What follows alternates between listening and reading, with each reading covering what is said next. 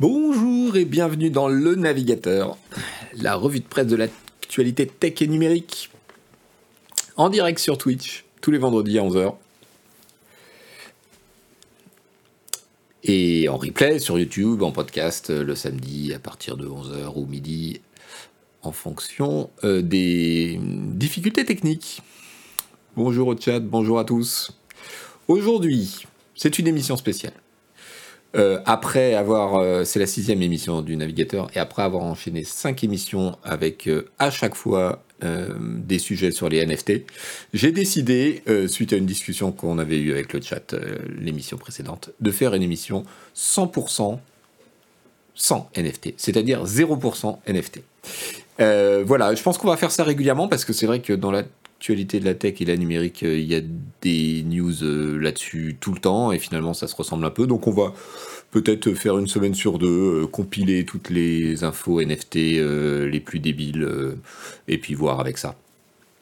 Donc voilà, 0% NFT aujourd'hui, on va causer crypto-monnaie, on va causer, on va régler son compte au métavers, on va revenir sur Joe Rogan et Spotify, parler un peu de la vague d'adaptation de jeux vidéo en série qui se prépare, et d'une étude intéressante sur les principaux influenceurs de Facebook et de plein d'autres petites choses. Et voilà. Bonjour au chat. Il y en a qui ont pris des congés pour me regarder. Non, vous avez pris des congés parce qu'il y a une grève RATP et que vous ne pouvez pas aller au travail aujourd'hui si vous habitez en Ile-de-France. Bon courage d'ailleurs à tous ceux qui sont bloqués.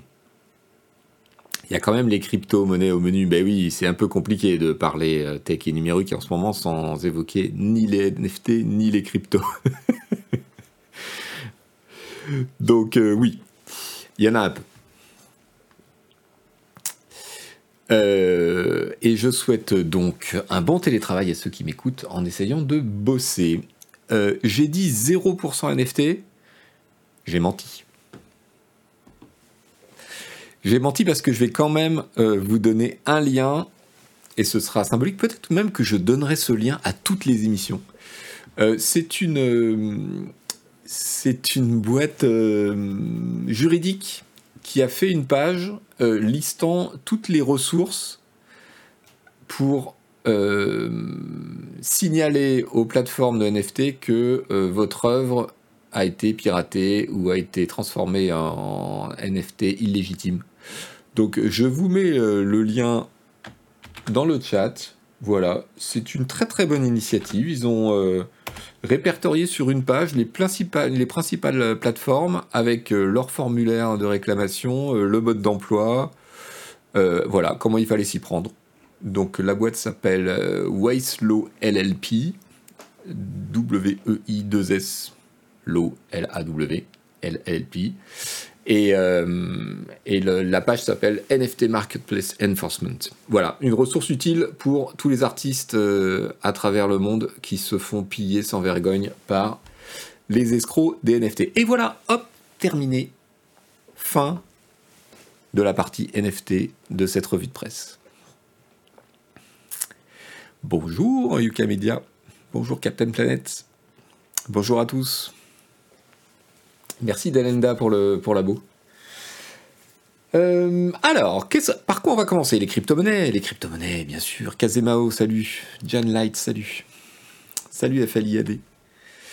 Alors, qu'est-ce que j'ai euh, au menu? Salut Denis. Qu'est-ce que j'ai au menu pour les crypto-monnaies? J'ai pas mal de choses en fait. On va commencer par un peu de foot. Non? Qu'est-ce que vous en dites? Ouais, allez, parce que quand on parle escroquerie, les clubs de foot sont rarement loin.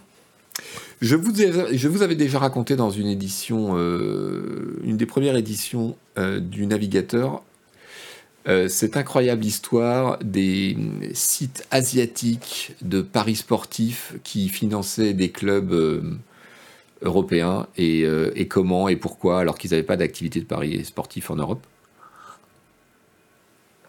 Eh bien, c'est le même euh, journaliste sur Eurosport euh, qui fait un petit point intitulé Football, la première ligue envoûtée par le mirage de la crypto-monnaie. qui fait un petit point sur les partenariats qu'il y a eu récemment entre les clubs de foot et les crypto-conneries. le, le, summum de la crypto-connerie étant le fan token, qui est donc c'est voilà comment vous dire Il s'agit euh, de faire acheter aux supporters des tokens, donc euh, avec des crypto-monnaies euh, et basés sur la blockchain, qui sont censés leur donner des droits de d'avoir des droits de gagner des cadeaux ou bien d'être invités, etc. Ces jetons de fans, donc les fan tokens, peuvent être revendus. Alors il y a un petit peu le mirage du tu vas revendre et tu vas gagner de l'argent. Euh, ça, c'est de plus en plus important. Il y a de plus en plus d'offres. Et euh, le dernier en date, c'est Manchester United qui euh, s'est joint à la danse en signant un contrat d'une valeur de 24 millions d'euros avec la compagnie américaine Tezos, dont le nom figurera bientôt sur les maillots d'entraînement de Cristiano Ronaldo et de ses coéquipiers, nous dit Philippe Auclair sur Eurosport.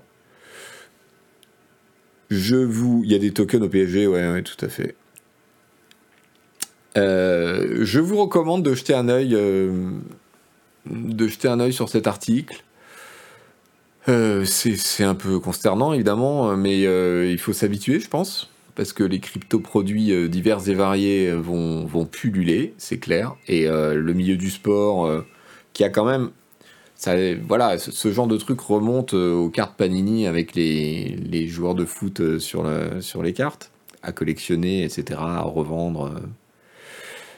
Mais, euh, mais là, on atteint un stade euh, qui est un peu. Euh, qui est un peu, comment dire, au-delà, quoi. Il cite les exemples, ce que reprenait le chat, de socios.com, actuellement partenaire crypto de six clubs de première ligue, il nous dit.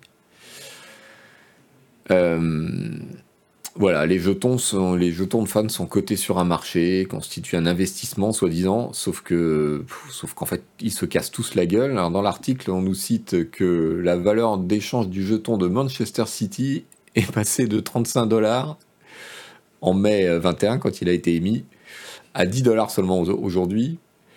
Il y a eu un autre truc qui s'appelait le Chili's, euh, qui est la, la crypto-monnaie utilisée pour acheter les jetons en question. Donc le Chili's, lui, euh, sa valeur a été divisée par 3. Quoi. Il est passé de 0,77 dollars à 0,22. Bon, bref, tout ça, euh, tout ça est une catastrophe, en gros. Mais, euh, mais voilà. Alors Asrar, non, j'ai vu passer l'histoire de Snoop Dogg qui a repris donc son, son, label et qui veut en faire un pionnier des NFT, du métaverse et tout. Et, malheureusement, cette émission, cette semaine, est 0% NFT. Donc je n'ai pas pu traiter cette information et je pense que, eh bien, le monde s'en trouvera mieux. Donc voilà, crypto-monnaie dans le foot, euh, crypto-monnaie dans le sport d'une manière générale, puisque euh, si vous vous intéressez au football américain, vous avez bien compris, lors du Super Bowl, que euh, les crypto-monnaies étaient absolument partout. Un article des numériques qui euh, détaille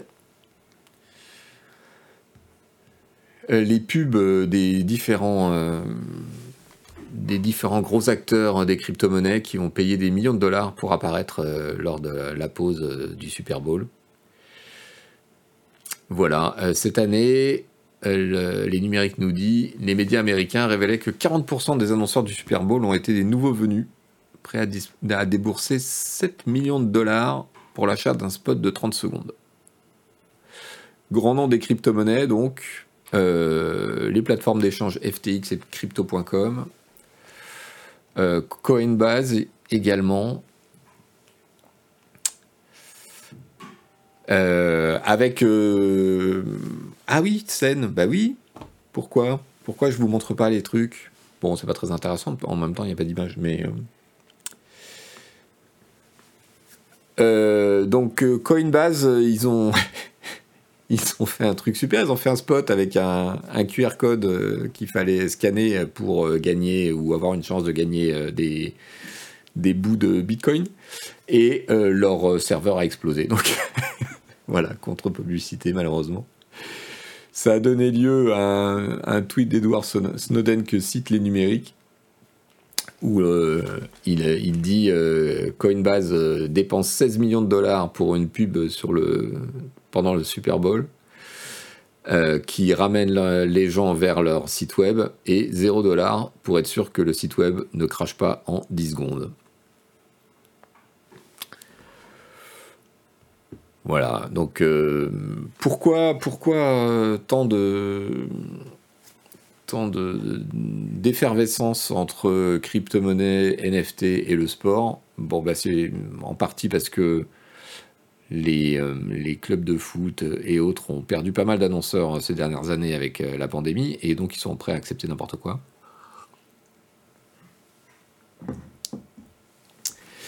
Et puis, moi, je trouve que euh, c'est pas super bon signe quand euh, des comment dire des entreprises qui se présentent comme euh, proposant un investissement, etc., ont besoin de dépenser des millions de dollars pour convaincre les gens de venir chez eux. Donc bon, voilà. Le chat me dit les clubs de foot, ils ont toujours été prêts à accepter n'importe quoi. ils acceptaient déjà n'importe quoi avant. C'est exact. C'est exact. Euh, on voit aussi dans le petit lien à la base de l'article des numériques que le mythique Staples Center de Los Angeles sera renommé Crypto.com Arena. Et oui Et oui, et oui. Le naming. Bon. Euh, il faut marteler pour faire croire aux gens que c'est bon pour eux.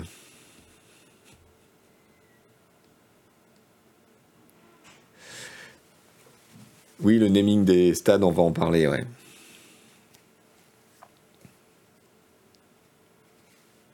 J'ai vu un tweet disant On me dit que les cryptos sont des monnaies, mais j'ai jamais vu de pub pour une monnaie. oui, c'est vrai. on a vu beaucoup de pubs pour les banques en revanche.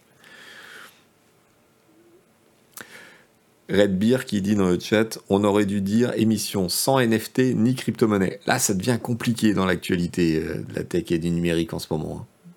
Parce que tout le monde se rue là-dessus. Donc, euh, pouf Si là-dessus, ça j'arrive, le premier mot que j'entends, c'est crypto, ça commence bien. Hélas Tel est le monde dans lequel nous vivons, mes amis. Alors, on va continuer avec la crypto. Euh, pourquoi? Parce que il y a deux sondages différents qui ont donné lieu à des petites études. Je vous mets les liens. Euh, est-ce que j'ai le second? Oui, c'est celui-là.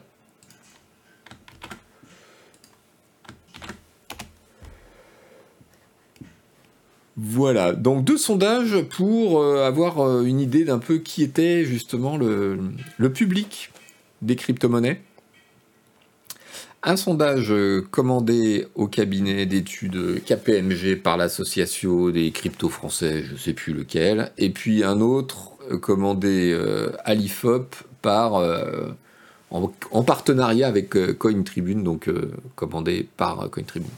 Bon, il faut déjà d'emblée un petit avertissement. Il faut faire attention avec ces sondages. Ce sont des sondages en ligne. donc Bon, voilà. Et il s'adresse à une population, c'est du déclaratif, ça s'adresse de facto à une population qui est déjà informée. Donc, on peut imaginer que euh, les crypto-bros sont, malgré toutes les précautions prises par les instituts, surreprésentés dans les réponses. Mais euh, ça donne quand même des, résultats, des résultats intéressants. Euh, alors, le principal résultat qui est mis en avant, c'est 8% des Français qui détiendraient des cryptos selon le sondage KPMG. Ça me paraît très très élevé, 1 sur 10, ça me paraît vraiment très très élevé. Et je pense que là, on est typiquement dans le biais du sondage déclaratif euh, qui s'adresse déjà à un milieu euh, euh, identifié. ce qui est plus intéressant, c'est que on voit, on voit que plus d'un tiers de ceux qui déclarent posséder des, des, cryptos ont un revenu inférieur à 18 000 euros par an, ce qui est faible. Euh, mais ça s'explique aussi parce que 46% des déclarants ont moins de 35 ans. Donc on est sur un public euh, jeune, enfin en partie, presque en majorité. La plus grosse partie euh, est jeune. Et ceci s'explique assez bien parce que quand on regarde les détails du spectre, on va voir que les en fait, il y a les deux côtés du, spectre de la population. Il y a euh, des jeunes, euh, des chômeurs, des ouvriers d'un côté, et de l'autre, euh, des cadres, des dirigeants d'entreprise. Et en fait, ce sont deux populations distinctes. Il y en a une qui a trop d'argent, disons, en tout cas qui voit ça comme un placement et un truc qui, qui pour eux est la même chose que bah, jouer en bourse avec des actions. Et l'autre population, on peut se demander pourquoi, euh, pourquoi c'est jeune, pourquoi c'est euh, revenu bas, pourquoi c'est chômeur. Et en fait, c'est triste comme la pluie, mais c'est exactement euh, le public des jeux d'argent, en fait. C'est le public du loto. moi, j'ai toujours entendu dire le loto, c'est l'impôt des pauvres. Et eh ben, c'est exactement ça. On est sur la même on est sur la même dynamique.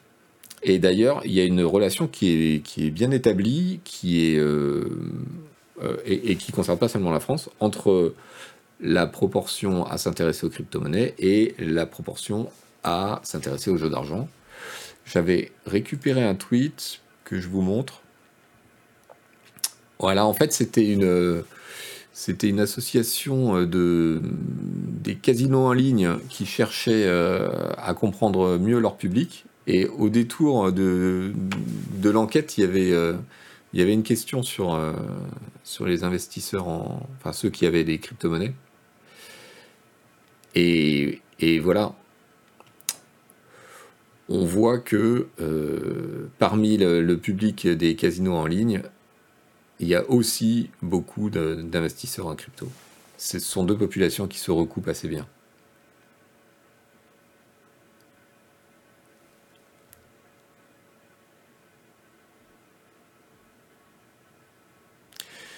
Je ne suis pas étonné, on me dit dans le chat, j'ai halluciné une fois de voir le nombre de jeunes qui sont à fond dans les paris sportifs. Bah ouais, ouais. C'est et on voit bien euh, à qui s'adressent les pubs qu'on voit partout à la télé, euh, dans le métro, etc. Hein. C'est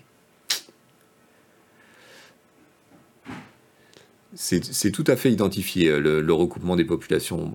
Alors ça ne veut pas dire que c'est définitif, hein, parce que très clairement, on est, euh, on est dans une phase, je ne sais pas si on en sortira un jour, mais en tout cas, euh, on est dans une phase où la crypto-monnaie, euh, c'est la pure spéculation, c'est l'attrait avec un l'espèce de rêve de, devenir riche du jour au lendemain. C'est vraiment un truc de, ouais, c'est un truc de jeu d'argent pour l'instant. la sphère crypto clignote de cette façon-là, avec cette couleur-là. Après, si ça s'élargit, si ça se régule un peu, ça peut changer. Mais en l'état actuel, euh, c'est ça, le, c'est ça la vibe des crypto-monnaies.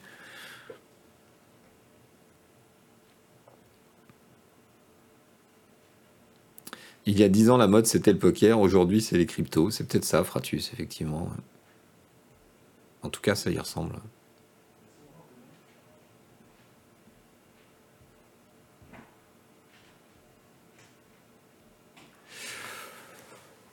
Voilà, toujours euh, dans les crypto-monnaies, j'ai trouvé un article intéressant dont je voulais vous faire part.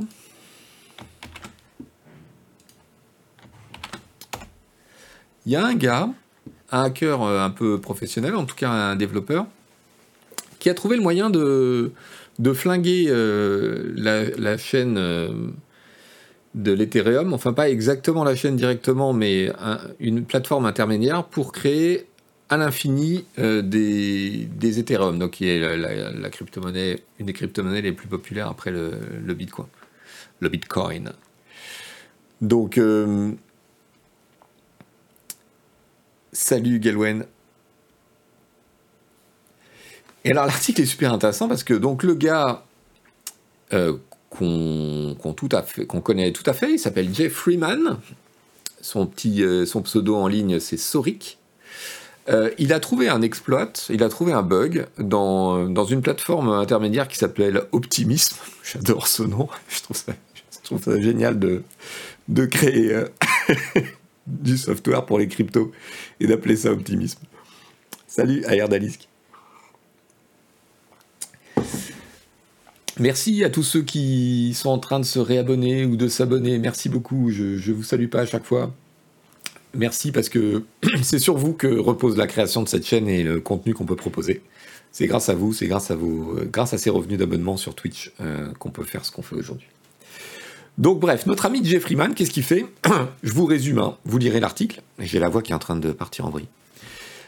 Euh, il trouve un bug un bug, euh, un bug compliqué. Hein. Je rentre pas dans les détails techniques. Moi, je m'y suis repris à trois fois pour essayer de comprendre. Je suis pas sûr d'avoir compris complètement. Mais en gros, euh, qui lui permet de, trifouiller, euh, trifouiller les infos de transaction et de faire croire qu'il génère et donc de générer de l'éther en, en quantité monstrueuse.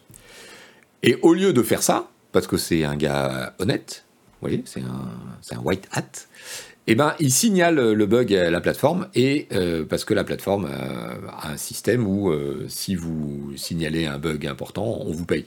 Et donc il empoche 2 millions de dollars pour ce bug critique qu'il a signalé et qui lui aurait permis de générer en douce euh, toute, la, toute la moula qu'il voulait, toute la cybermoula qu'il voulait. Pourquoi ça m'intéressait?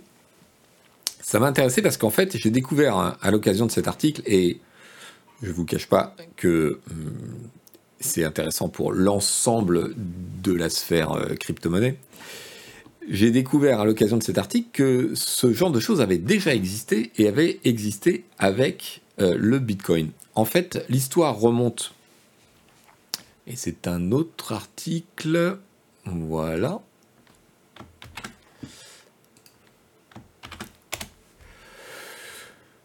Oui, donc en lisant cet article et en remontant le fil des infos, j'ai découvert qu'il y avait déjà eu quelque chose comme ça. Et c'est une histoire qui remonte à 2020, au tout début du Bitcoin. Euh, il y a un hacker euh, anonyme qui a fait un hack un petit peu du même genre et qui a pu créer 184 milliards de Bitcoin. Euh, comme ça, de sa propre volonté, alors que théoriquement, le Bitcoin est, pensé comme euh, en quantité limitée, c'est-à-dire qu'il ne doit pas y en avoir plus de 21 millions. Donc euh, il en avait créé 184 euh, milliards. le bug avait été repéré et réparé par le, créateur, est toujours anonyme, vous savez, le créateur du Bitcoin, qui s'appelle Satoshi Nakamoto, mais c'est pas son vrai nom, enfin c'est quelqu'un qu'on ne connaît pas, euh, qui avait donc forqué le, Bitcoin à, cette époque-là en, réparant ce bug.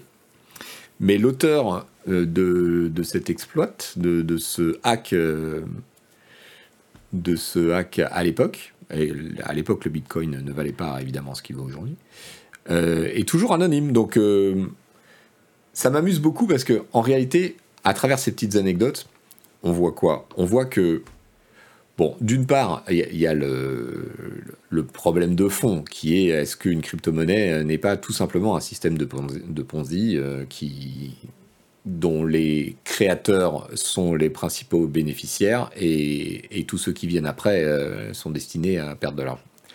Euh, ça, c'est un truc. Mais derrière, il y a aussi le fait que, vous voyez, avec, l'histoire de ces hacks, en réalité, on, ne sait pas. Le mec qui, a, qui avait réussi à créer 184 milliards de bitcoin, qui est toujours dans la nature, on ne sait pas qui c'est, euh, qui vous dit que depuis 10 ans, il n'est pas en train de créer doucement, euh, tranquillou, euh, en, tout anonymat, des, des volumes importants de crypto-monnaies, peut-être pas le bitcoin, mais une autre avec le même hack, qui vous dit qu'ils ne sont pas 10, 100 à être capables de faire la même chose.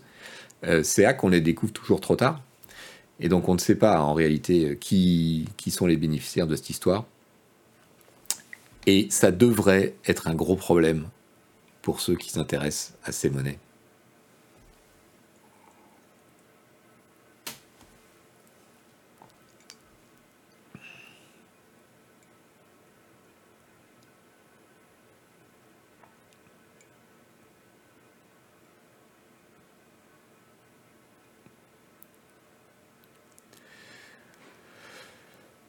On voit qu'il y a des fissures, nous dit Chino. Oui, on voit certaines fissures, et puis il y a toutes les fissures qu'on peut imaginer, parce qu'on peut se dire qu'on ne voit qu'une partie du spectre. Voilà, ça va clore notre chapitre sur les crypto-monnaies, sur l'info des crypto-monnaies du jour. Et nous allons pouvoir nous attaquer au vrai sujet du moment, au truc qui emballe les foules, à ce qui vraiment, euh, comment dirait, la révolution euh, de l'informatique, à la fois de l'informatique, du jeu vidéo et de l'informatique euh, business, le métaverse. Franchement, il faudrait qu'on torde le cou une bonne fois pour toutes à ce concept. C'est c'est incroyable. Donc, commençons le métavers. Le métavers, alors en anglais on dit the metaverse, en français on dit le métavers, je ne sais pas pourquoi. Un premier article qui est en fait la newsletter de Protocol, que je vous recommande, il y a beaucoup de choses intéressantes dedans.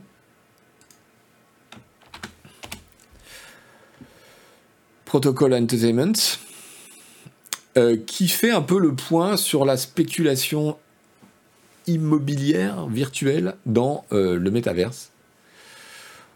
En disant euh, la, ruée vers l'or du métaverse est là, et bien là.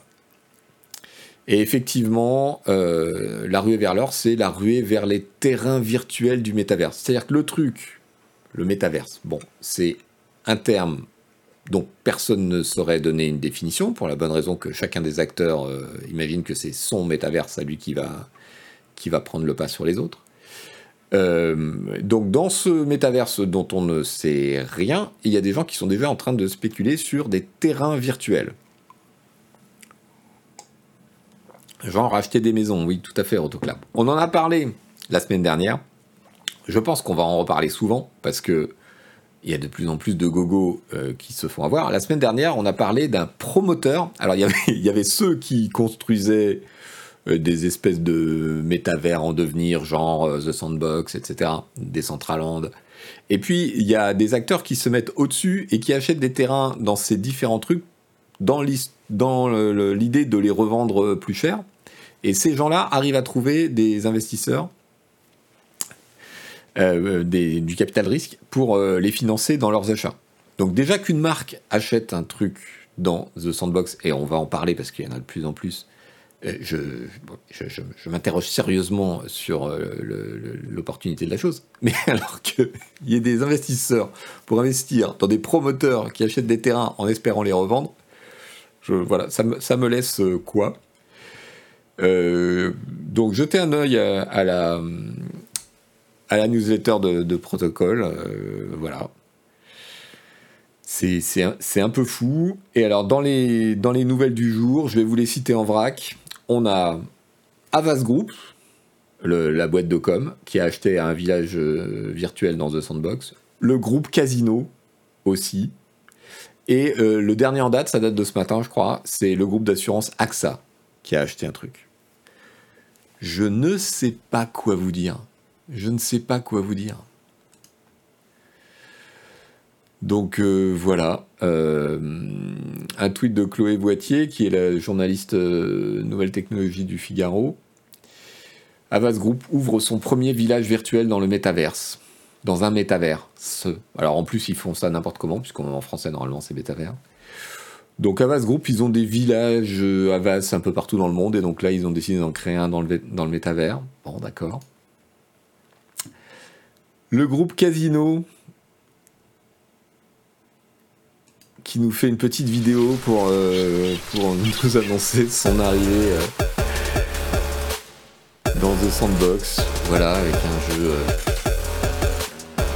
The Sandbox, vous connaissez le principe, c'est une plateforme avec des terrains, mais aussi une techno pour faire des petits jeux, des animations, des constructions, etc. Ça ressemble à un Minecraft, à un Minecraft à deux balles tellement laid que je vais pas vous imposer ça plus longtemps. Euh, et alors, vous savez pourquoi ils viennent, euh, le, groupe Casino? Non, mais c'est fou, sans déconner. C'est un article des échos qui nous, qui, nous le précise. Casino offre des bons d'achat et des réductions sur le métavers. Est-ce que vous croyez à ça, sans déconner? Les membres du club Leader Price y trouveront un jeu spécialement conçu autour du thème de l'alimentation dont les récompenses pourront être utilisées dans le monde réel des magasins et de l'e-commerce. Mais sérieusement les gars Vous achetez des centaines de milliers d'euros, parce que c'est ça hein, les sommes, euh, de terrain dans le métavers pour offrir des bons d'achat du club Leader Price. Mais dans quel monde y vivent ces gens? Mais pourquoi? Mais, quand? Mais, mais sur quel... Dans quel univers? Je... À quel moment tu peux croire sérieusement que des gens vont aller sur The Sandbox, jouer à ton clone à deux balles euh, de Minecraft pour gagner des bons d'achat leader price? Mais ça n'a, le public n'a rien à voir, la proposition est stupide, enfin, tout ça, tout ça est complètement absurde. Donc euh, voilà, ça. Alors il y a Better Betrave qui nous dit dans le chat, il y a toujours un mouton à tondre pour ces gens-là. Euh, en fait, moi j'en suis venu à me dire, mais après tout, s'il y a des marques assez stupides pour offrir de l'argent à ces gens en échange de, ça, eh ben, eh ben, allez, allez, allez, bravo. Ouais, bravo, j'ai envie de leur tirer mon chapeau à The Sandbox. Je, après tout, euh, après tout, pourquoi pas? Après tout, pourquoi prendre l'argent de ces gens-là s'ils sont prêts à le donner pour n'importe quoi? Voilà.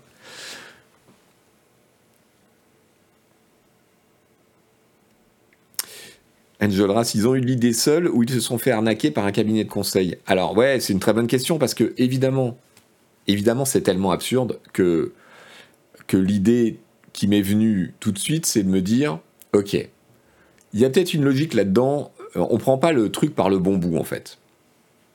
La logique, c'est peut-être tout simplement d'utiliser euh, un truc qui est à la mode et dont tout le monde parle pour faire sa com.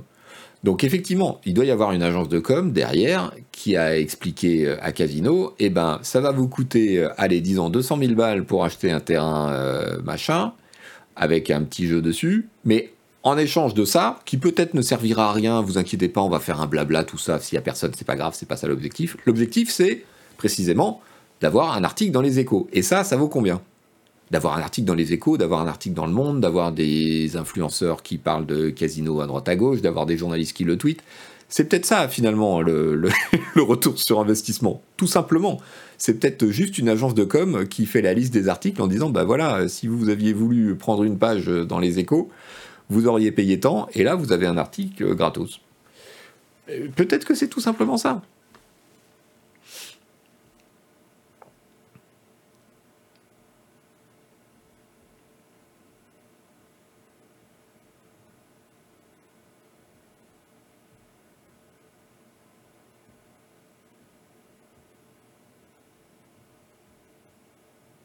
Le grand public ne connaît pas encore le métavers. Oui, bien sûr, mais là, quand tu as un article dans les échos, c'est pas forcément le grand public que tu, que tu vises. C'est les décideurs, c'est les acheteurs, c'est tous les gens euh, à qui tu pourras faire miroiter que Casino est une marque dynamique euh, qui euh, est au top des nouvelles technologies et que ça vaut la coup de faire du business avec eux, quoi.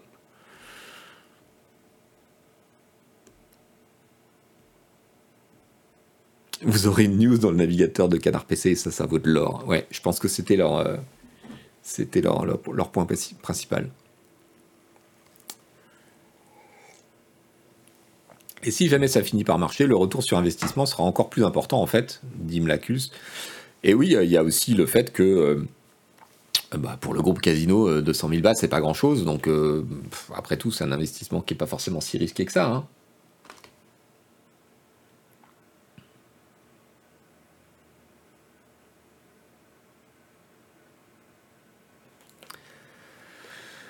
Quand des centaines de multinationales investissent dans la NFT, les cryptos et les métavers, c'est qu'ils y voient des opportunités de développement inconnues du grand public. Je suis même pas sûr, Alban Banal, je suis même pas sûr. Tu sais, il y a des centaines de millions de dollars qui sont partis dans des trucs complètement barrés, dont tout le monde disait mais c'est stupide, et qui se sont effectivement cassés la gueule. Donc, euh, je sais pas. Franchement, c'est. Ouais. En fait, tout ça, c'est. Euh, vous, connaissez l'acronyme FOMO, F-O-M-O, qui veut dire en anglais Fear of Missing Out. C'est peut-être ça l'explication, tout simplement. C'est fear of missing out, c'est la, peur de rater quelque chose. C'est-à-dire que euh, le truc s'auto-entretient et les gens se disent hum, il faut y aller maintenant, sinon, alors sinon ils savent pas trop, mais sinon on risque de rater un truc. Et donc euh, c'est comme ça que ces boîtes font du business en fait. C'est en convainquant tout le monde que s'ils y vont pas maintenant, après ça va être dur et ce sera trop tard. Voilà. Bref. Euh, cette histoire de métavers n'a aucun sens, on est d'accord. Euh, et Jason Schreier, euh, un des journalistes de jeux vidéo les plus connus aux États-Unis, est d'accord avec moi. Il titre dans sa newsletter de, Bloomberg les, les sociétés dépensent des milliards dans un métavers qui n'a aucun sens. Donc lisez ses arguments,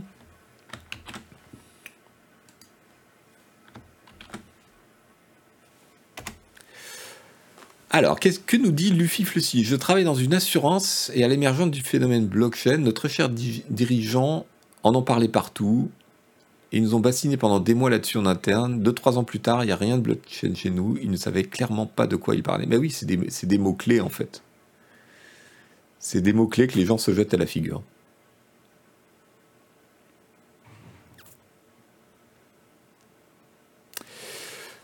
Euh, en gros, qu'est-ce que, dit euh, Jason Schreier et qui est du bon sens et qu'on est, que, nous autres pouvons partager? Euh, Il dit que non mais merci, on ne veut pas de, vos réunions en, réalité virtuelle. Ça fait deux ans qu'on s'est tapé du Zoom, on n'en peut plus. C'est pas pour mettre un casque pour faire la réunion et voir Jojo le collègue en avatar bleu à côté de soi. Ça n'a aucun sens les, seuls trucs qui ont du sens dans ce métavers, c'est euh, les gros jeux vidéo comme service, les MMO, etc. Et on les a déjà. Et il y en a plusieurs. C'est un peu le sens de la réponse euh, du, patron de Tech2 euh, récemment devant les investisseurs, qui, qui, envoyait des scuds un peu à droite à gauche en disant Oui, le métavers, je, j'ai pas très bien compris de quoi il s'agit. Mais bon, si c'est des grands jeux vidéo dans lesquels on peut se retrouver, avoir euh, des relations sociales et, bien s'amuser, bah nous on en a plusieurs. c'est un peu l'idée. Et, et puis, ils ont rien appris de, Second Life, etc. Personne n'a envie d'aller se balader dans un truc comme The Sandbox avec euh, des magasins de marques partout et, des trucs euh, à, moitié, à moitié cuits, quoi. Non, non. Alors autant euh, que les marques aient un intérêt à être de plus en plus présentes dans les jeux vidéo existants, que ce soit par de la pub, que ce soit par de présence. On en a parlé souvent dans, les mois qui se sont écoulés de, la présence des marques dans, dans, un certain nombre de jeux vidéo. Ça a tout à fait du sens du point de vue de la communication et de la publicité. Autant s'imaginer que les joueurs ou les gens vont aller vers les marques dans un univers qui est taillé pour elles, en fait, parce que c'est ça, The Sandbox, c'est avant tout pour convaincre les annonceurs. ça n'a aucun sens. Ça n'a aucun sens. Donc euh, voilà. Euh, alors, dernier, dernier lien que je voulais euh, vous donner, parce que ça donne une idée du discours institutionnel sur la question. Voilà, c'est c'est un petit mémorandum fait par JP Morgan, qui s'intitule Opportunities in the Metaverse. Comment le, comment le business peut explorer le métavers et, euh, naviguer entre euh, la hype et la réalité. donc voilà, c'est un PDF dont je vous ai mis le lien dans le chat et qui a le défaut de ce genre de truc, c'est-à-dire que, bon, là, JP Morgan se place en, conseil avisé de ses clients, machin, et euh, il balance des chiffres qui n'ont pas grand-chose euh, à voir, quoi. Euh, dont on ne sait pas grand-chose, et, une, et un petit tableau explicatif entre les différences du. Enfin, un tableau des différences entre le web 2.0 et le web 3.0, puisque tout ce qui est blockchain, crypto, etc., c'est censé être les bases d'un Web 3. C'est comme ça qu'on l'appelle. Ça fait pro, ouais. Le Web 3.0, ben ouais, c'est ça. Donc qu'est-ce qu'on apprend? Que Second Life, Roblox, Fortnite, World of Warcraft, c'est du Web 2.0. Alors expliquez-moi le rapport entre ces jeux vidéo et le web déjà. Bon. Allez, si on passe sur ce, sur ce comment dire, sur, sur cette petite généralité, on apprend donc que CryptoVoxel, The Sandbox, etc., ce serait du Web 3.0. Euh, le Web 2.0, c'est euh, centrally owned. Decisions are based on adding shareholder value. Donc, euh, ce serait un schéma propriétaire à l'inverse, le Web 3.0, ce serait un schéma, de, un schéma communautaire avec des décisions qui reposent sur le, consensus des utilisateurs. Mais c'est du pipeau, ça. C'est du pipeau complet. C'est incroyable de, pouvoir sortir encore des trucs pareils. C'est le même argument, d'ailleurs on le retrouve plus bas dans le, dans le tableau. Euh, euh, comme quoi les NFT, euh, ce serait euh, voilà, une, de la propriété qui serait interopérable entre les systèmes. Mais absolument pas, jamais de la vie. Jamais de la vie. Ça n'arrivera pas. On ne pourra, pas transférer des, des biens virtuels d'un système à un autre. Personne dans les acteurs intéressants, c'est-à-dire les éditeurs de jeux vidéo, les développeurs de jeux vidéo, etc., n'ont intérêt à ça. Personne.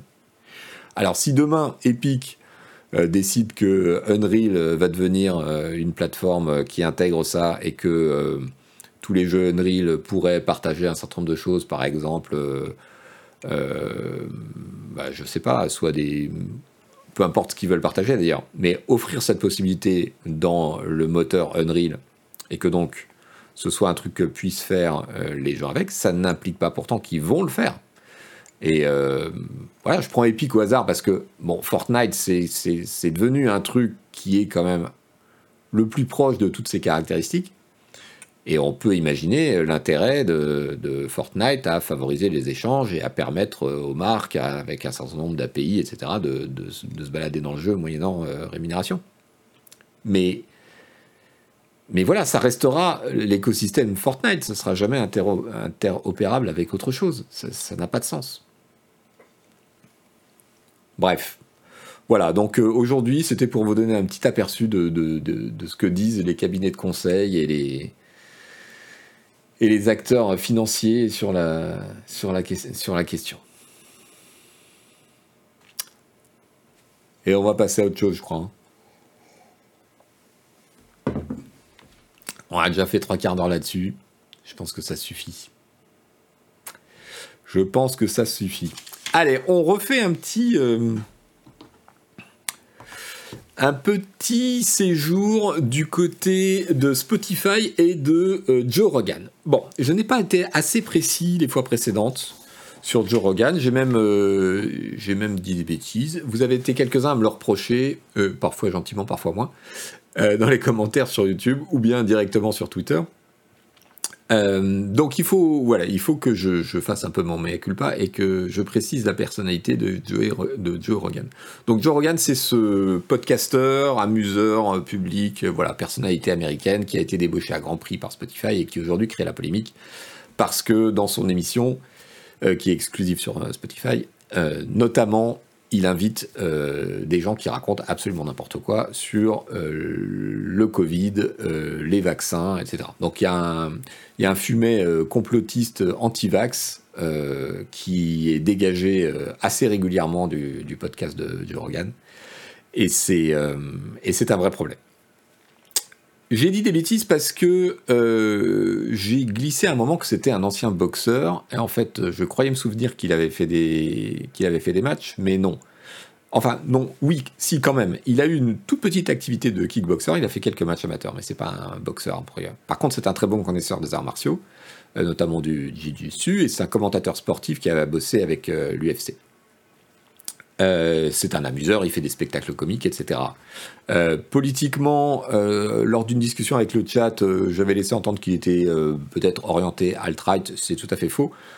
Son public l'est, enfin une grande partie de son public. Euh, mais lui-même, il n'est pas très identifié politiquement. Euh, il est un peu libertarien sur beaucoup de principes, mais il a aussi soutenu Bernie Sanders lors de la dernière élection. Donc voilà, c'est pas un critère euh, vraiment discriminant la politique de, Joe Rogan. J'ai parlé d'antisémitisme et j'ai dit qu'il faisait des plaisanteries antisémites. C'est c'est plutôt inexact.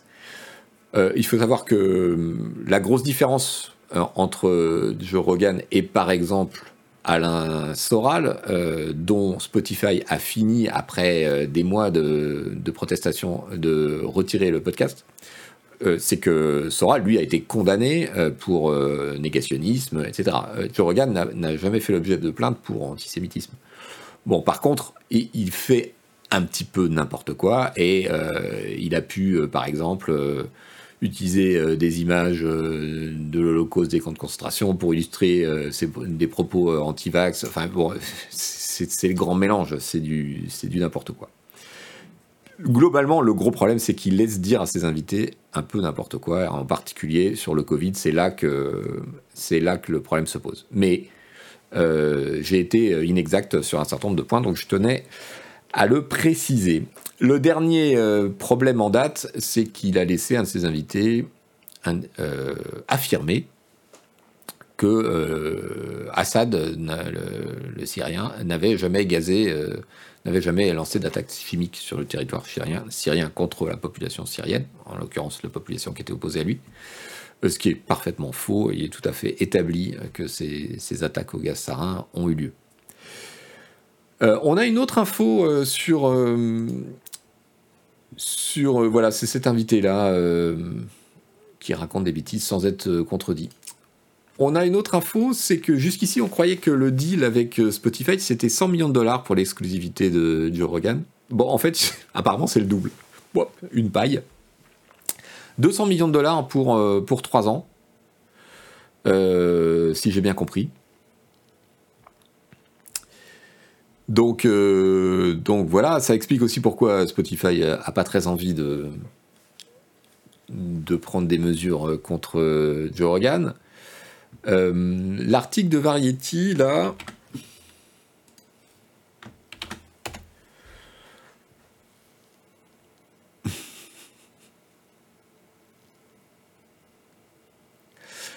L'article de Variety détaille un certain nombre de choses, dont euh, la dernière controverse. Alors, euh, au, moment, au cœur de la controverse contre Joe Rogan et Spotify, qui avait été initiée par euh, Neil Young, le musicien, je vous en ai parlé dans les émissions précédentes, revenez-y si vous avez raté. Il y a des gens qui se sont mis à sortir une compilation de vidéos où, pour chaque moment où Joe Rogan utilise le mot nigger en anglais, le mot nègre. Et bon, c'était un peu douloureux. Et donc, dans un premier temps, euh, Joe Rogan s'est un peu excusé. Il a dit que, euh, voilà, il avait lui-même regardé la vidéo et qu'il trouvait que c'était horrible et qu'il n'aurait jamais dû faire ça, mais que bon. Et puis, euh, quelques jours après, il a affirmé que non, en fait, c'était une accusation politique contre lui. Bon, bref, le mec, il est un peu incurable. C'est je, disais que c'était une sorte de Hanouna puissance 10, enfin, mais c'est même un Dark Hanouna puissance 10, c'est peu. C'est quand même un peu l'idée. Pourquoi est-ce que Spotify s'accroche à lui? Je voudrais vous montrer un tweet.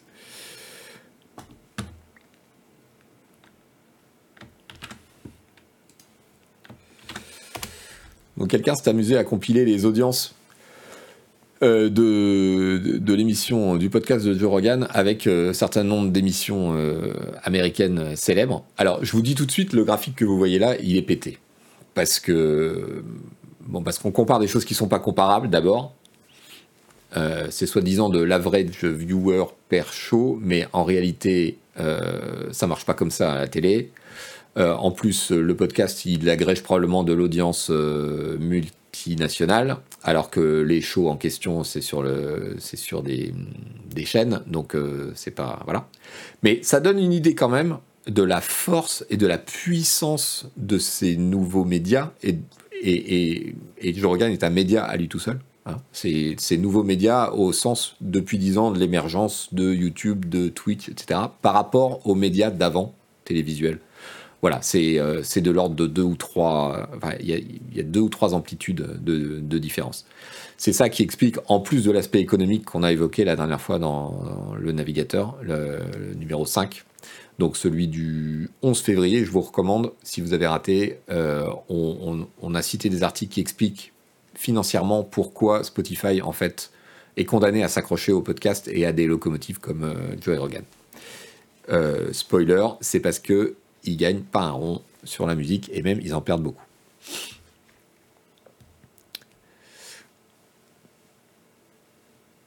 Donc, donc voilà.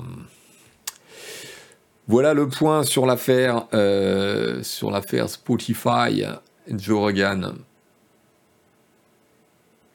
Et sinon, dernière petite info sur euh, Spotify. On en avait parlé euh, la semaine dernière. C'est quelqu'un d'entre vous qui m'avait signalé l'info que j'avais ratée. C'est que Spotify a passé un contrat avec le club de foot, le Barça, du FC Barcelone, pour être non seulement le sponsor maillot, mais également le sponsor du, du stade, qui va donc euh, s'appeler Camp Nou Spotify ou quelque chose de ce genre-là. Spotify, ils gagnent pas d'argent, mais ils en ont beaucoup quand même pour une boîte qui gagne pas d'argent, parce qu'ils vont verser 250 millions d'euros sur 3 ans euh, au Barça pour, euh, pour apparaître sur les maillots et dans le nom du stade.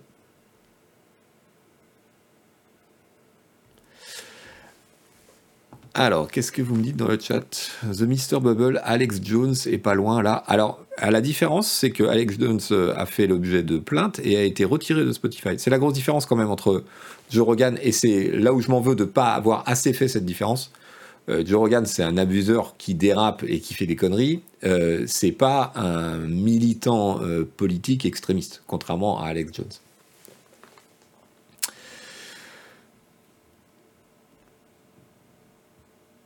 Le Barça, c'est pareil, ils dépensent beaucoup d'argent, mais ils sont bénéficiaires. Ils exploitent peut-être le bug de la cybermoula infinie, oui, c'est ça. J'aime beaucoup ce terme de cybermoula. Je, crois que je vais le garder. En plus, ça va plaire à mes enfants. Euh, si on s'attardait un petit peu sur le merveilleur monde des influenceux, c'est une enquête dont euh, The Atlantic donne les résultats qui m'a beaucoup intéressé. Et donc, si vous vous intéressez au fonctionnement des réseaux sociaux et euh, aux dynamiques internes des réseaux, euh, je vous recommande la lecture de cet article. en gros, il dit quoi? Je vais pas vous. Donc, c'est une étude universitaire des gens qui ont bénéficié d'une bourse pour étudier. Ils ont pris les 500 pages les plus actives du Facebook US et ils ont essayé de voir ce que ça représentait par rapport à l'ensemble euh, de, Facebook. Euh, et, et, du coup, si vous voulez, ce que, ce que ressort l'étude, c'est en fait une contradiction entre l'image qu'on a d'un réseau social, qui est euh, bah voilà, Facebook qui revendique je sais plus combien de milliards d'utilisateurs. Euh, tous les gens échangent, machin, c'est merveilleux, on est en contact multilatéral avec tout le monde, euh, c'est super cool, l'info, se diffuse, etc. et en réalité, ce que tente à montrer l'étude, qui a certainement ses biais et ses points faibles, mais c'est que il y a un microcosme d'acteurs, de ce qu'ils appellent des super acteurs, euh, ce qu'ils appellent les super users, et que ces super users sont en nombre euh, restreint et euh, représentent une très grande partie de l'activité et des interactions sur le réseau. en l'occurrence, d'après l'étude, enfin d'après cet article qui retrace l'étude, les 500 premières pages américaines de Facebook représentent la moitié des interactions américaines sur Facebook. Donc si on prend le Facebook américain, vous avez 500 pages qui euh, représentent, à coup de commentaires, euh, de retweets et de commentaires ailleurs, etc., euh, la moitié des interactions US. Sur je ne sais pas combien de centaines de millions d'utilisateurs revendiqués. globalement, ils estiment que 3% des utilisateurs les plus actifs représentent 52% des interactions, globalement sur Facebook. Donc on n'est pas du tout dans un modèle euh, finalement euh, de, réseau social comme ça, light, euh, où, où, tout le monde interagit. On est sur un modèle du, comment dire ça, bah, du best-seller en fait. C'est-à-dire que comme dans le milieu d'édition, vous avez par an un certain nombre de bouquins, les best-sellers, qui représentent plus de la moitié des ventes de l'industrie dans son ensemble.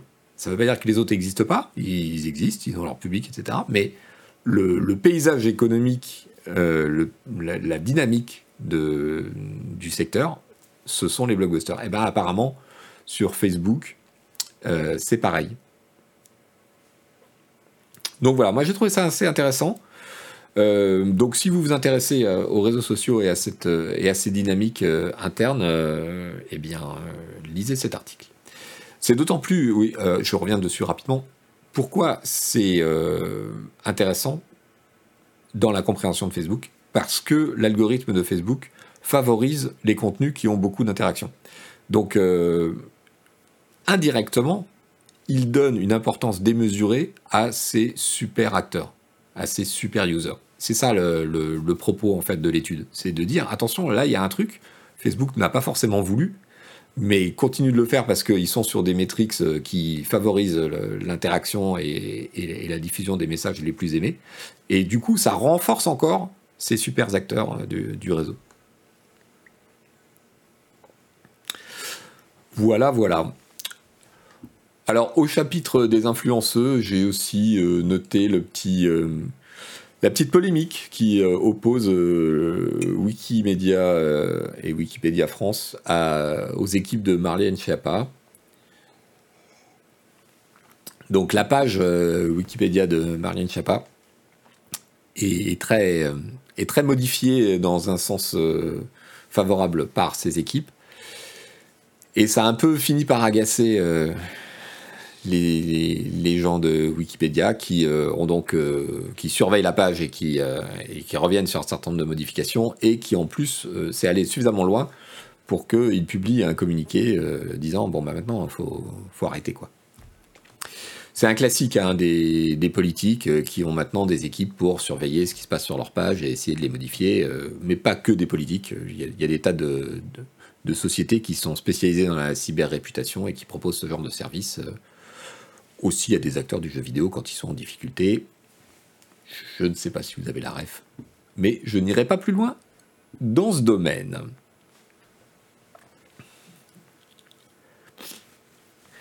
Alors c'est déjà du passé, me dit là-dessous.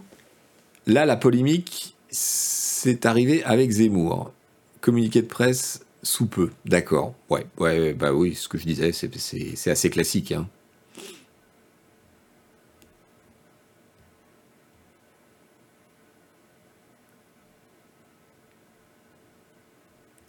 C'est-à-dire que c'est aussi une guérilla. Il y, a des, il y a des gens qui essaient de les modifier dans un sens négatif, euh, les équipes essaient de les modifier dans un sens positif. Euh, c'est l'argument euh, à chaque fois des équipes des communicants, c'est de dire ah oui, mais il y avait du vandalisme sur la page, machin, donc on, on, a été obligé d'eux. Puis après, tu regardes les logs et tu vois que non, en fait.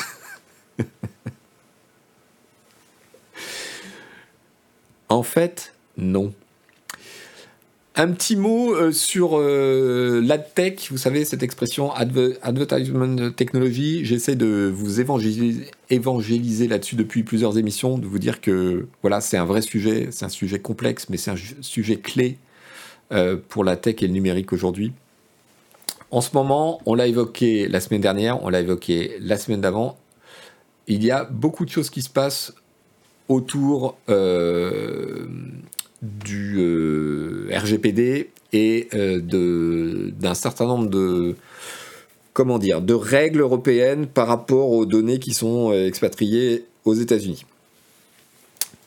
tout ça pourquoi? Tout ça parce qu'un accord entre les USA et l'Europe est devenu caduque il y a un certain temps et les conséquences ont mis un petit peu de temps à se révéler, mais il y a des jugements de plus en plus réguliers qui euh, nous mènent en fait dans une sorte d'impasse. On a vu euh, les dernières fois que euh, Google Analytics, l'outil de, surveillance d'audience de Google, avait été jugé illégal par plusieurs juridictions en Europe parce que des juges ont été saisis et que le fait que l'accord US-Europe soit tombé il y a un an ou deux, et ils ont tiré la conséquence juridique, et ils ont dit, bah non, en fait, Google Analytics, ça rapatrie les données des utilisateurs, un certain type de données utilisateurs aux États-Unis, et donc, c'est pas bon. Et bien là, une, un juge allemand a jugé que, un tribunal allemand, pardon, a condamné un site web qui n'est pas nommé à une amende, bon, c'est 100 balles, hein, c'est pas non plus la mort, parce que l'adresse IP euh, des visiteurs du site était transmise à Google euh, via le fait d'afficher les Google Fonts, ces polices euh, gratuites que Google met à disposition. Il y a deux manières. On peut, les, on peut faire appel au serveur de Google ou on peut les proposer en téléchargement euh, local, les Google Fonts. en fait, c'est un vrai souci parce que ces décisions vont se multiplier et on est dans une espèce d'impasse. C'est absurde. Enfin, comment dire ça? La protection des données personnelles, etc. Bon, ok. Mais c'est absurde d'imaginer un Internet où l'adresse IP, le fait de transmettre l'adresse IP, euh, est un problème. C'est absurde. C'est-à-dire qu'on demande à deux ordinateurs de communiquer, euh, mais euh, sans pouvoir communiquer en vrai, sans, pouvoir reprendre la communication, etc. techniquement, c'est aberrant. Donc, il faut qu'il y ait une clarification du côté européen là-dessus, de façon à savoir exactement ce qu'il est possible de faire et ce qui n'est pas possible de faire. Parce que là, ce genre de décisions euh, vont se multiplier et, les gens sont dans, sont dans, la mouise en fait. Et même euh, un éditeur hein, tout simple comme Canard PC va finir par ne plus savoir ce qu'il a le droit de faire ou pas. Donc, euh, donc voilà, il y a d'autres conséquences de tout ça, c'est qu'on a appris vous savez, on en a parlé la, semaine dernière. Euh, Facebook a indiqué que le fait que Apple ait désormais euh, extrêmement réduit le partage d'informations entre les apps sur son iOS avait beaucoup nuit à Facebook et Facebook, lors de l'annonce de ses résultats, avait annoncé que ça lui avait fait perdre 10 euh, milliards d'euros, grosso modo. Et ils avaient chuté en bourse à la suite de ça. Euh, Google apparemment préparerait quelque chose de semblable. En fait, euh, tous ces acteurs sont un peu sous pression de la législation, de façon à limiter le fait de pouvoir traquer un utilisateur d'une app à une autre sur Android, comme Apple le fait. Alors, et c'est, on va pas en parler longuement là, c'est juste pour vous dire que c'est une tendance. Il y a quelqu'un qui me non, je vais pas oublié de vous donner un lien. Non, non, c'est bon. vous n'avez pas besoin de ces liens-là, c'est rien, vous les retrouverez facilement. C'est une tendance, euh, c'est une tendance euh, pour, euh, contrer les législations qui sont en cours. C'est intéressant à suivre. Est-ce que c'est bénéfique pour euh, l'utilisateur? Euh, Je pense que oui. Il ne faut pas non plus euh, sous-estimer l'opportunisme des acteurs dans l'histoire. L'initiative d'Apple, elle est pas, elle est tout à fait opportuniste. C'est aussi pour leurs propres intérêts et parce que Apple en interne a une régie pub qui, elle, traque tranquillement. Hein. Donc voilà, il ne faut pas être naïf non plus. Mais en tout cas, c'est à suivre. Et là, l'initiative de Google, enfin la, révélation que Google préparait quelque chose, ça se passe visiblement en coordination avec euh, les acteurs du marché. Du coup, euh, il semble que Facebook euh, ne voit pas ça d'un mauvais œil. Donc, si Facebook ne voit pas ça d'un mauvais œil, spécialement, c'est probablement que c'est de la flûte et qu'on va continuer à être espionné comme des, comme des cibles.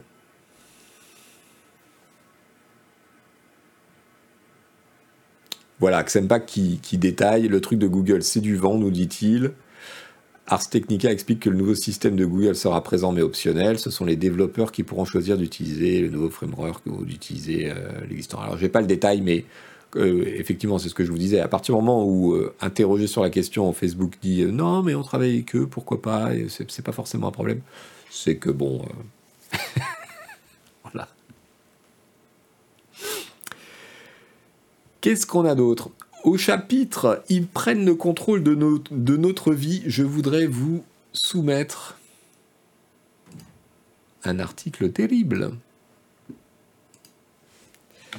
C'est l'histoire de gens aveugles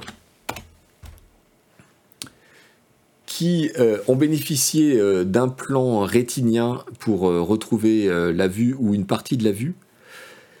Des trucs vraiment à la pointe de la technologie et qui tout d'un coup se retrouve dans le noir, mais alors, du coup, littéralement, parce que la boîte qui a fait ces implants eh ben, euh, a fait faillite. C'est un article incroyable. Donc, euh, je vous le recommande. C'est sur euh, ieee.org.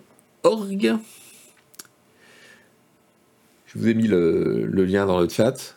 Elle, est il est, elle est terrible cette enquête le journaliste euh, a retrouvé plusieurs personnes qui avaient euh, bénéficié d'un plan euh, divers qui, leur permettait d'avoir une sorte de vision artificielle. Et en fait, la boîte en question, c'est Second Sight Medical Products, qui était à la pointe de la techno quand elle a implanté ces gens-là. L'un d'entre eux était même devenu une sorte de porte-parole de la techno de la boîte, etc. Et eh ben, euh, ça n'a pas marché. Elle a plus ou moins fait faillite. Elle est rachetée et elle a, elle a arrêté de suivre ces appareils-là. Elle est rachetée par une boîte de pharmacologie euh, qui va fusionner, mais apparemment ça les intéresse plus. Et donc les gens, ils se retrouvent avec ces appareils-là. Euh, pour certains, ça marche déjà plus. Pour d'autres, à la merci de n'importe quelle panne, en fait, parce qu'il n'y aura pas de suivi derrière ça fait flipper. C'est digne de, des, romans euh, cyberpunk euh, des années 90. Et voilà ce qui se passe quand, euh, quand tout repose sur le, sur le secteur privé, en fait.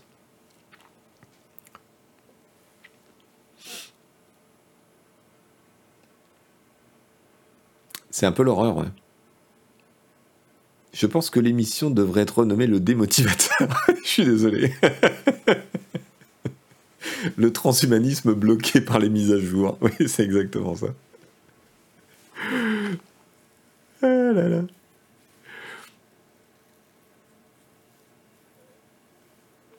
Alors, il y a Asran qui nous qui témoigne Pas besoin d'aller si loin. Avec mes prothèses auditives, ils ont cessé les mises à jour d'un ancien modèle. Ces dernières était amputée de la moitié des fonctionnalités alors qu'elle fonctionnait bien.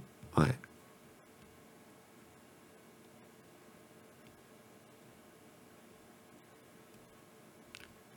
Oscar Tillage qui nous dit des implants? Ah non, désolé, on est devenu chocolatier maintenant, c'est ça. Et bientôt, on va hacker les yeux bioniques, nous dit Mac Boy. Ouais.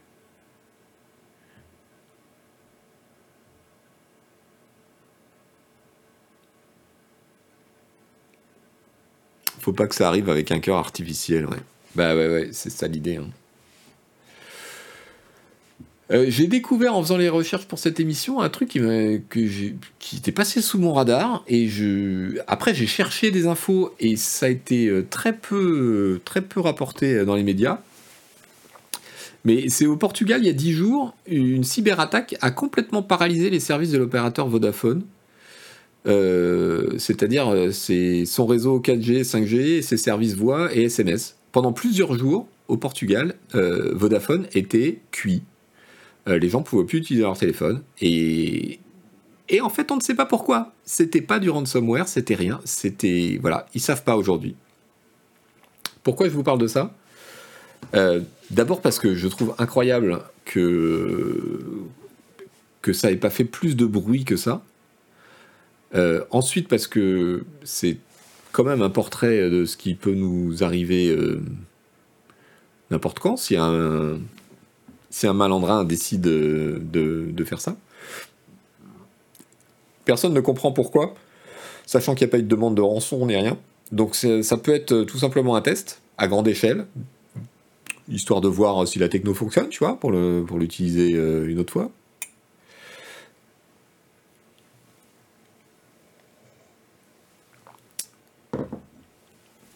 Euh, et aujourd'hui, on voit aussi que dans un contexte de tension euh, bien, pas du tout cyber, bien réel, euh, comme aujourd'hui en Ukraine, les cyberattaques contre l'Ukraine se multiplient. Les administrations, les banques, etc. C'est sans, sans fin, c'est sans cesse depuis plusieurs mois déjà, voire plusieurs années. Euh, on, imagine bien que les conflits du futur seront précédés par euh, ce genre de. Avant, c'était euh, une campagne de bombardement, bah là, ce sera peut-être une campagne de cyber-bombardement qui précédera une offensive réelle. Donc voilà, c'est pas super rassurant et je, je comprends pas très bien pourquoi on en parle plus. Pas plus, je veux dire. Du coup, sur le même sujet, je vous propose cet article en anglais.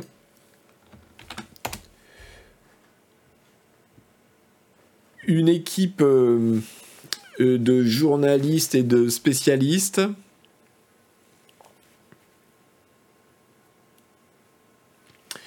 euh, est partie traquer un groupe de hackers qui s'appelle, je ne sais plus comment,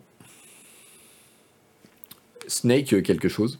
Enfin, leur, leur symbole, c'était ce, ce serpent, ce cobra.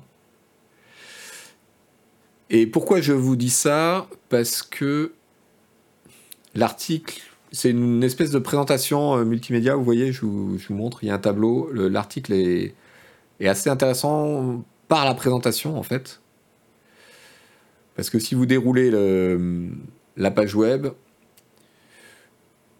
vous voyez qu'il y a un petit tableau avec euh, des, éléments et que chaque chapitre euh, vient compléter un des éléments du tableau. Alors là, le navigateur déconne complètement. Désolé.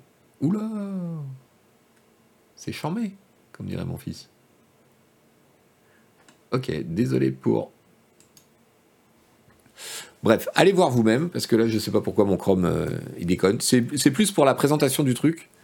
Euh, la façon dont, c'est architecturé, que je voulais vous... Mais bon, la, démonstration euh, live n'était pas très probante. Et euh, j'ai peur de vous causer des crises d'épilepsie avec les, avec flashs. Voilà, allez voir par vous-même, je vous ai mis le, je vous ai mis le lien dans le, dans le chat. Quelle heure est-il? Midi et quart. Allez, on va accélérer. C'est déjà les bonbons. Non, pas encore.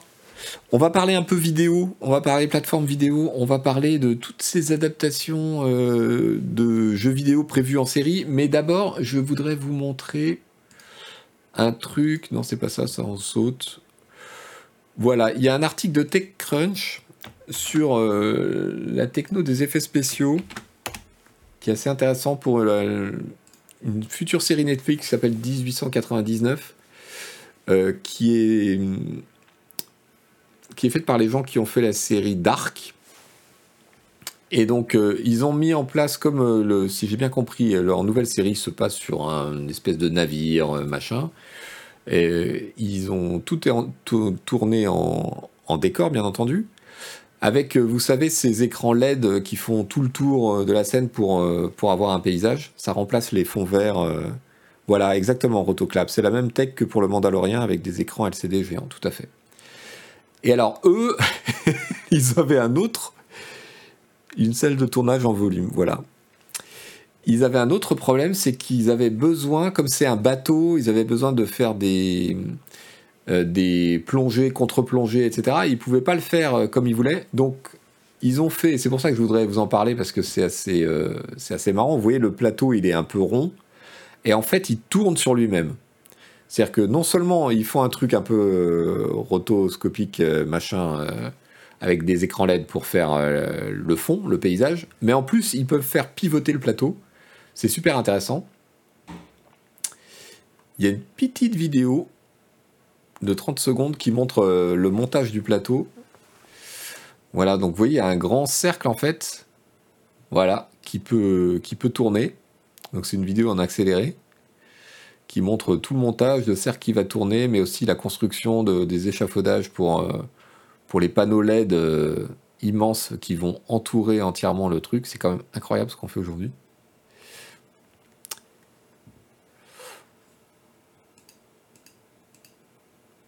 Voilà. Et effectivement, comme le chat le signale, c'est euh, les premiers à notre connaissance, euh, ou en tout cas à avoir publiquement euh, fait mention de cette techno, c'est ce, ILM qui avait fait The Mandalorian. Donc je vous mets un lien avec l'article. Il y a des photos qui sont assez impressionnantes où on voit, voyez, on voit le, décor et la façon dont c'est tourné ça permet. Le gros avantage, c'est d'éviter ça en fait. Cette photo où on voit un immense fond vert euh, et qui est déshumanisant pour les acteurs, alors que la techno des LED, ils peuvent voir le paysage dans lequel ils sont, ils peuvent voir le décor. C'est, semble-t-il, euh, beaucoup plus facile de tourner dans ces conditions-là. Mais tout ça, ça coûte vraiment moins cher que de refaire un vrai bateau comme dans Master and Commander, me demande Fratus dans le chat. Alors, il faut savoir que les scènes d'eau dans les films, par exemple, sont les, scènes les plus chères à la minute. Mais c'est genre 10 ou 20 fois le prix d'une scène normale. Donc oui, même les effets spéciaux les plus coûteux, ça coûte moins cher qu'une scène d'eau euh, en vrai. Euh, je crois que la techno pour adapter le fond, la position de la caméra tourne en Unreal Engine. Oui, tout à fait. Le Unreal Engine est utilisé, sa version cinéma est utilisée pour euh, ces technologies. Une pensée pour Waterworld, me dit Mac Cowboy Boy. Oui, exactement ça. À quand cette technique à la rédac de Canard PC au lieu des fonds verts Alors nous, on n'a même pas de fonds verts. Galwen nous dit la post-prod d'aujourd'hui coûte moins cher que les prises en vue live. Ouais, alors ça dépend lesquels. Si, tu fais Avatar, hein, c'est un peu plus compliqué, mais.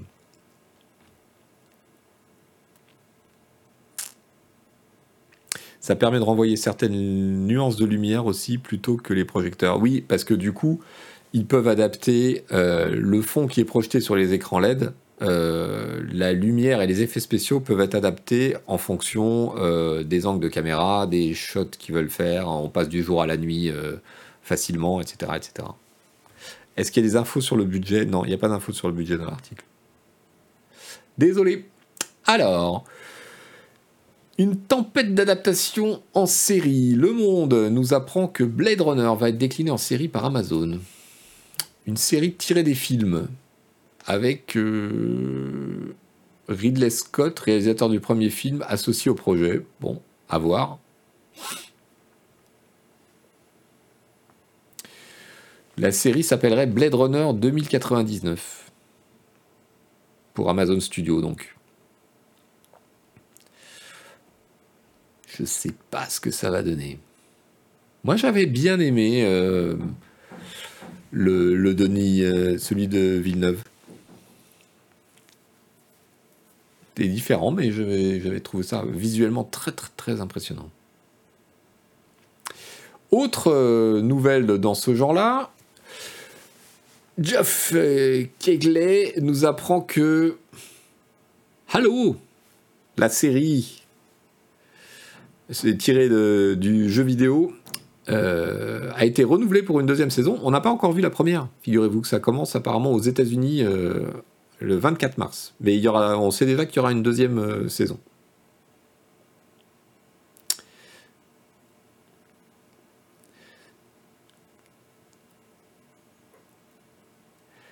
Euh, Kai me dit s'ils font mieux que Wheel of Time qui est bien pourri par rapport au livre.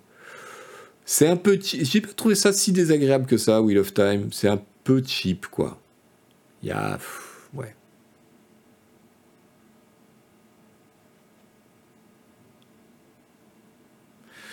Donc, Halo, euh, on attend de voir, hein, parce que. Bon. Autre nouvelle un film tiré de Bioshock. Voilà, Netflix, euh, Netflix a passé un accord avec euh, 2K, Tech2, pour produire un film adapté du, jeu vidéo. Euh, eh ben écoutez, on verra. Euh, je... C'est pas la première fois qu'il y a une tentative de ce genre-là, puisque le réalisateur de Pirates des Caraïbes, Gore Verbinski, euh, avait lui aussi essayé, euh, avait eu un accord en 2008 pour faire un film là-dessus, puis ça avait capoté.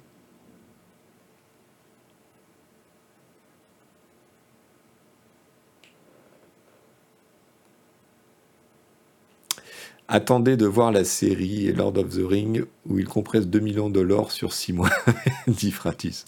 Ben, moi, je suis client, moi.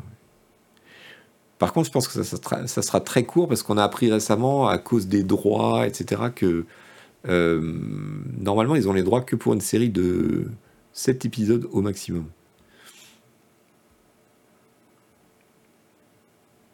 On va voir. J'ai hâte, mais j'ai peur, hein, nous dit le chat.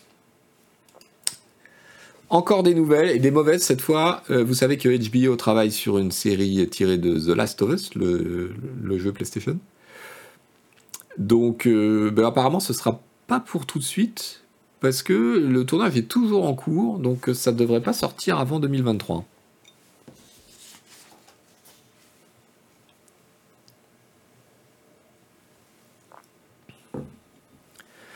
Mais en fait, euh, Zentrodi nous dit depuis le succès de la série Witcher, des séries sur les jeux vidéo se multiplient comme la. En fait, je pense que tous ces gens les Netflix, les Disney, les Paramount+, les HBO, ils ont un besoin de contenu hallucinant. Et au bout d'un moment, euh, les adaptations de romans, euh, de films, etc., ça leur suffit plus, donc ils vont, ils vont piocher dans le jeu vidéo, c'est ça le truc en fait.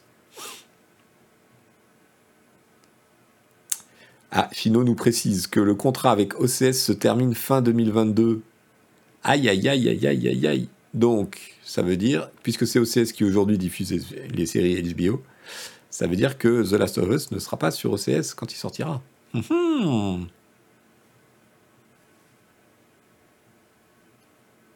Oui, Witcher, c'est des livres avant d'être des jeux, bien sûr. Mais euh, la, série a connu la renommée avec les jeux. Enfin, la série, le, comment dire Oui, la série de livres a connu, une renommée avec les jeux, alors qu'auparavant, c'était quand même plus limité.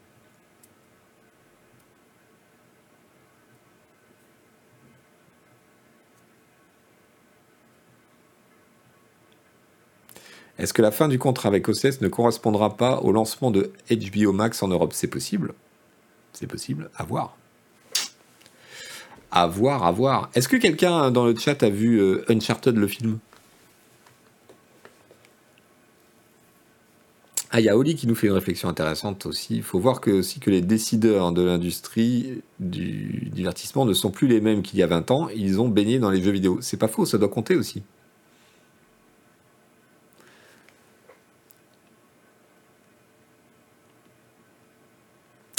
Ah, Cadillacs l'a vu. Alors, qu'est-ce que, comment tu l'as trouvé, euh, Cadillacs?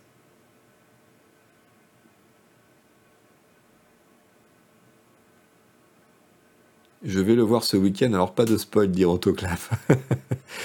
Moi, c'est juste l'ambiance des critiques que j'ai entendues et ça m'a fait marrer parce que c'est quand même un changement de perspective. Ça rejoint ce que disait Oli dans le chat. J'ai entendu au moins deux critiques disant euh, ouais, mais en fait, euh, c'est moins bien que les jeux vidéo. Pourquoi euh, Voilà, c'est moins rythmé. C'est alors que il y a encore dix ans, un film comme ça, on aurait critiqué en, disant que c'était pas bien parce que c'était issu d'un jeu vidéo. Donc je trouve ça assez marrant.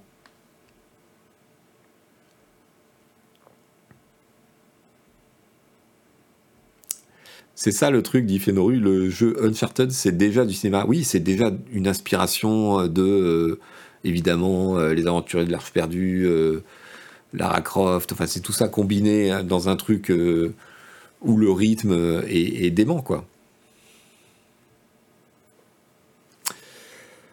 Ok mes amis, 12h24, on arrive au bout de cette émission. C'est l'heure du bonbon.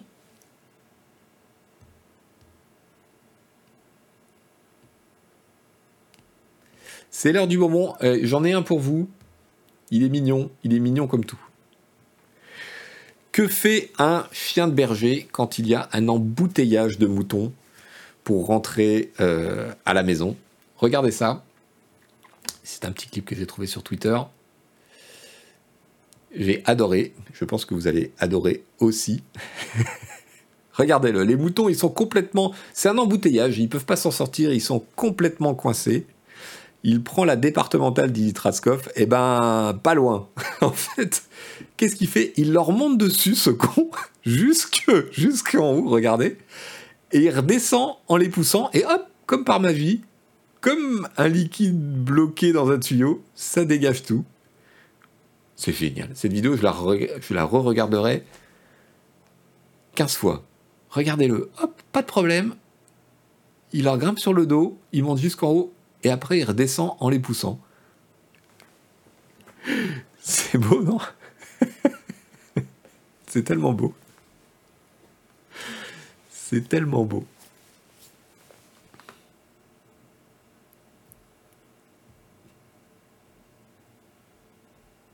C'est génial, on peut avoir le lien. Oui, bien sûr. Bien sûr. Attendez, je vous trouve ça. Hop. Le lien est là. Vous l'avez dans le chat. Dynamique des fluides, brick c'est exactement ça. C'est à ça que ça fait penser.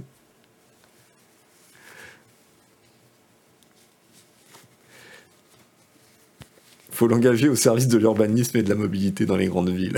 oui, c'est ça. Je sais pas si ça marcherait aussi bien avec des voitures. Primo Ferral dit qu'il faisait pareil au self du lycée.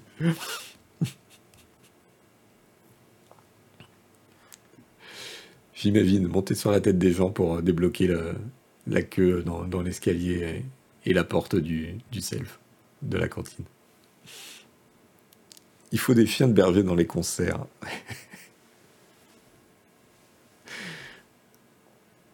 Et alors, je suis curieux de savoir. Enfin, je pense pas que ce soit euh, le résultat d'un d'un dressage, tu vois, d'un exercice particulier. J'imagine que le Klebs, il a, trouvé ça tout seul. En plus, c'est ça qui rend le truc beau, quoi. Plot twist, c'est un abattoir. C'est possible J'en sais rien, je sais pas du tout quel est le bâtiment. Je, préfère imaginer qu'ils vont manger ou se faire tondre, mais... Non, c'est dégueulasse ce que t'as fait. Foxan, c'est dégueulasse. Tu m'as mis cette idée dans la tête maintenant. C'est horrible.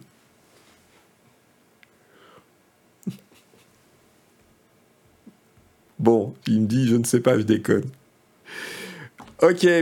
Bon, merci à tous d'avoir été là pour ce, ce nouvel épisode du Navigateur. J'ai une mauvaise nouvelle pour vous, il va y avoir une pause dans le navigateur parce que je suis en vacances. Donc il n'y aura pas de navigateur le 25 février, il n'y aura pas non plus de navigateur le 3 ou le 4 mars. Je vais être absent euh, deux vendredis suite. Donc nous reprendrons, euh, nous reprendrons quand? Attendez que je regarde. Que je regarde. Donc c'est ça, le 25 et le 4, il n'y a pas. On reprendra le 11 avec du coup une, actualité à profusion. Le 11 mars, c'est ça, avec un spécial NFT. Je ne sais pas, je ne sais pas si j'oserais vous faire ça. merci à vous, merci à tous ceux qui ont qui ont repris un abonnement, pris ou repris un abonnement que j'ai pas salué au fur et à mesure. Je suis désolé, je m'excuse. C'est grâce à vous qu'on peut faire tout ça. Merci à vous si vous nous écoutez sur YouTube en replay ou en replay sur, euh, votre appli de podcast préféré. De noter le podcast, ça nous permet de remonter dans les algos. De diffuser sur vos réseaux sociaux euh, le lien et l'info, de dire du bien de nous partout où vous pouvez, de façon à nous faire découvrir par plein, plein d'autres gens. Merci, je vous salue à tous, euh, je vous souhaite une excellente journée et si certains d'entre vous sont en vacances ce soir, passez d'excellentes vacances. Moi, je vous retrouve donc le 11 mars. À ciao